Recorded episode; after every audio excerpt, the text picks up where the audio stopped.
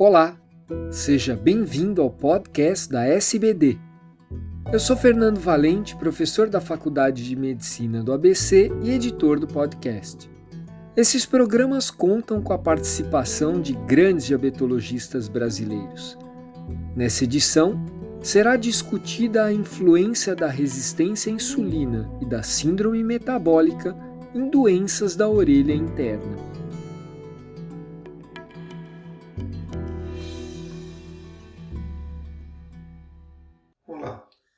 Sou o Dr. Luciano Jacalha, sou médico endocrinologista, assistente colaborador do Hospital das Clínicas de São Paulo e coordenador do Departamento de Síndrome Metabólica e Pré-Diabetes da Sociedade Brasileira de Diabetes. Hoje vou estar comentando sobre resistência insulínica, síndrome metabólica e as doenças da orelha interna. As doenças da orelha interna cometem a integridade do sistema vestíbulo coclear. Os pacientes acometidos geralmente buscam atendimento médico por sintomas que incluem redução da capacidade auditiva, zumbido e vertigem. Muitas vezes o comprometimento das estruturas que compõem a orelha interna são irreversíveis, portanto o diagnóstico precoce e a prevenção são ainda as melhores estratégias de abordagem nesses quadros. Por outro lado, uma grande parcela de pacientes já com alterações estabelecidas são assintomáticos ou oligossintomáticos, não valorizando sinais e sintomas, uma vez que eles podem não ser inicialmente incapacitantes. Dessa forma, acabam retardando a procura por tratamento especializado. Além disso, naqueles indivíduos sintomáticos que buscam atenção especializada, não é possível estabelecer um fator etiológico numa porcentagem expressiva dos mesmos, sendo esses ainda classificados como idiopáticos. E são justamente esses casos idiopáticos que impõem ainda um grande desafio na prática da otorrinolaringologia e muita angústia ao paciente, que não vislumbra a possibilidade de melhora de seus sintomas. Há tempos que se observa uma correlação entre distúrbios do sistema vestíbulo-coclear e o metabolismo da glicose. No diabetes tipo 2, por exemplo, o paciente apresenta comprometimento da orelha interna pela neuropatia microangiopática, pela apoptose das células ciliadas do órgão de corte e pelo acometimento aterosclerótico da estria vascular, entre outras alterações. Em contrapartida, a denominada hipoglicemia reativa tem sido imputada como responsável por vesti sintomas vestibulares crônicos de causa idiopática. Esse diagnóstico, na verdade, é bastante controverso e muitos profissionais se apoiam em antigos estudos da literatura utilizando testes de tolerância oral à glicose de longa duração que são muito questionáveis quanto à sua validade no diagnóstico da tal hipoglicemia reativa. A limitação desse método esbarra no fato de não ser um estímulo fisiológico, que refletiria de modo fiel as oscilações glicêmicas com as refeições da vida real, e pelo fato de algumas pessoas, especialmente as mulheres, serem mais propensas a quedas da glicemia no teste sem qualquer significado diagnóstico. Para complicar ainda mais a questão, é praxe solicitar a curva de elevação insulinêmica nesse teste, além da curva glicêmica. A curva insulinêmica jamais foi validada ou padronizada na literatura, fazendo com que sua interpretação seja totalmente aleatória e desprovida de valores de referência confiáveis até o momento. Para complicar ainda mais a questão, muitos desses casos se confundem na verdade com diversos transtornos psíquicos. Entretanto, o fato de ainda não ser padronizada não isenta a importância da insulinemia nesse processo. Disfunções vestíbulo-cocleares vêm sendo associadas à síndrome metabólica, cuja marca registrada é a hiperinsulinemia crônica.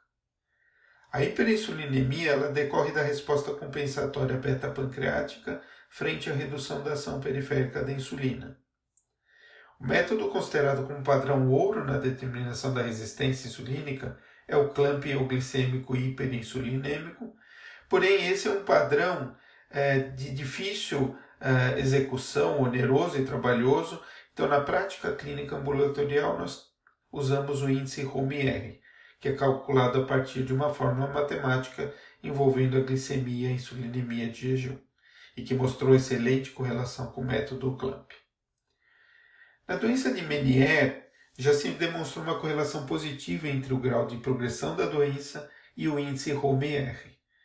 Entretanto, por se tratar de uma moléstia debilitante, a doença de Meniere poderia ser desencadeante da própria síndrome metabólica, por induzir um quadro de estresse crônico, sedentarismo desses pacientes, que ficam mais restritos, quadros secundários de compulsão alimentar pelo estresse. Então, nesse caso, é difícil distinguir se a resistência insulínica é efeito causador ou se é secundário à doença de Meniere. A insulina apresenta uma grande pleiade de ações que vão muito além dos efeitos glicomoduladores e que poderiam interferir na regulação da orelha interna. A insulina ela regula os transportadores eletrolíticos nas células marginais do órgão de corte, que são responsáveis pela produção de endolinfa, essencial na transdução de sinais periféricos auditivos até o nervo vestíbulo coclear. A insulina também é capaz de estimular a enzima óxido nítrico sintase. Em estados de resistência insulínica, observa-se menor síntese de óxido nítrico endotelial, com consequente vasoconstrição. Estruturas irrigadas pelos vasos de pequeno calibre, como é o caso da estria vascular do ouvido interno, seriam mais suscetíveis ao efeito crônico de redução do aporte de oxigênio e nutrientes secundários à vasoconstrição. Finalmente, a insulina inibe genes promotores da síntese de citoquinas inflamatórias pela via NF-κB. A resistência insulínica então promoveria a liberação dessas citoquinas, acelerando a disfunção endotelial e promovendo a apoptose das células do aparato vestíbulo coclear. Inúmeros autores demonstraram uma forte correlação entre a disfunção da orelha interna e os diferentes componentes clínico-laboratoriais que fazem parte da síndrome metabólica, incluindo a hipertensão arterial, a hiperglicemia, a hipertriglicidemia e os baixos níveis de HDL e colesterol. Existem inclusive trabalhos correlacionando esses componentes de maneira isolada com a concentração sérica de insulina e com a presença de alterações vesíbulo-cocleares. Portanto, uma avaliação otológica pode ser essencial no diagnóstico precoce de distúrbios da orelha interna nos pacientes portadores de síndrome metabólica. E nessa linha, Seu e colaboradores, uma publicação na revista Diabetic Medicine em 2016, no volume 33 e fascículo 9, estudaram cerca de 4 mil pacientes na Coreia do Sul, entre 20 e 70 anos. Eram pacientes que tinham resistência insulínica e hiperglicemia de jejum, mas sem o diagnóstico de diabetes tipo 2. E esses pacientes faziam parte do Programa Nacional de Avaliação de Saúde da Coreia e foram solicitados testes audiométricos e exames laboratoriais, incluindo glicemia de jejum, insulinemia de jejum, e com esses dados calculados os índices de ROME-R para avaliar a resistência insulínica e de ROMA-beta para avaliar a reserva funcional beta-pancreática. O resultado desse estudo é uma correlação positiva entre a presença de hiperglicemia de jejum e resistência insulínica com a perda auditiva nos pacientes avaliados, mostrando uma relação clara desses índices de resistência insulínica e do pré-diabetes com a alteração da, ligada às doenças da orelha interna.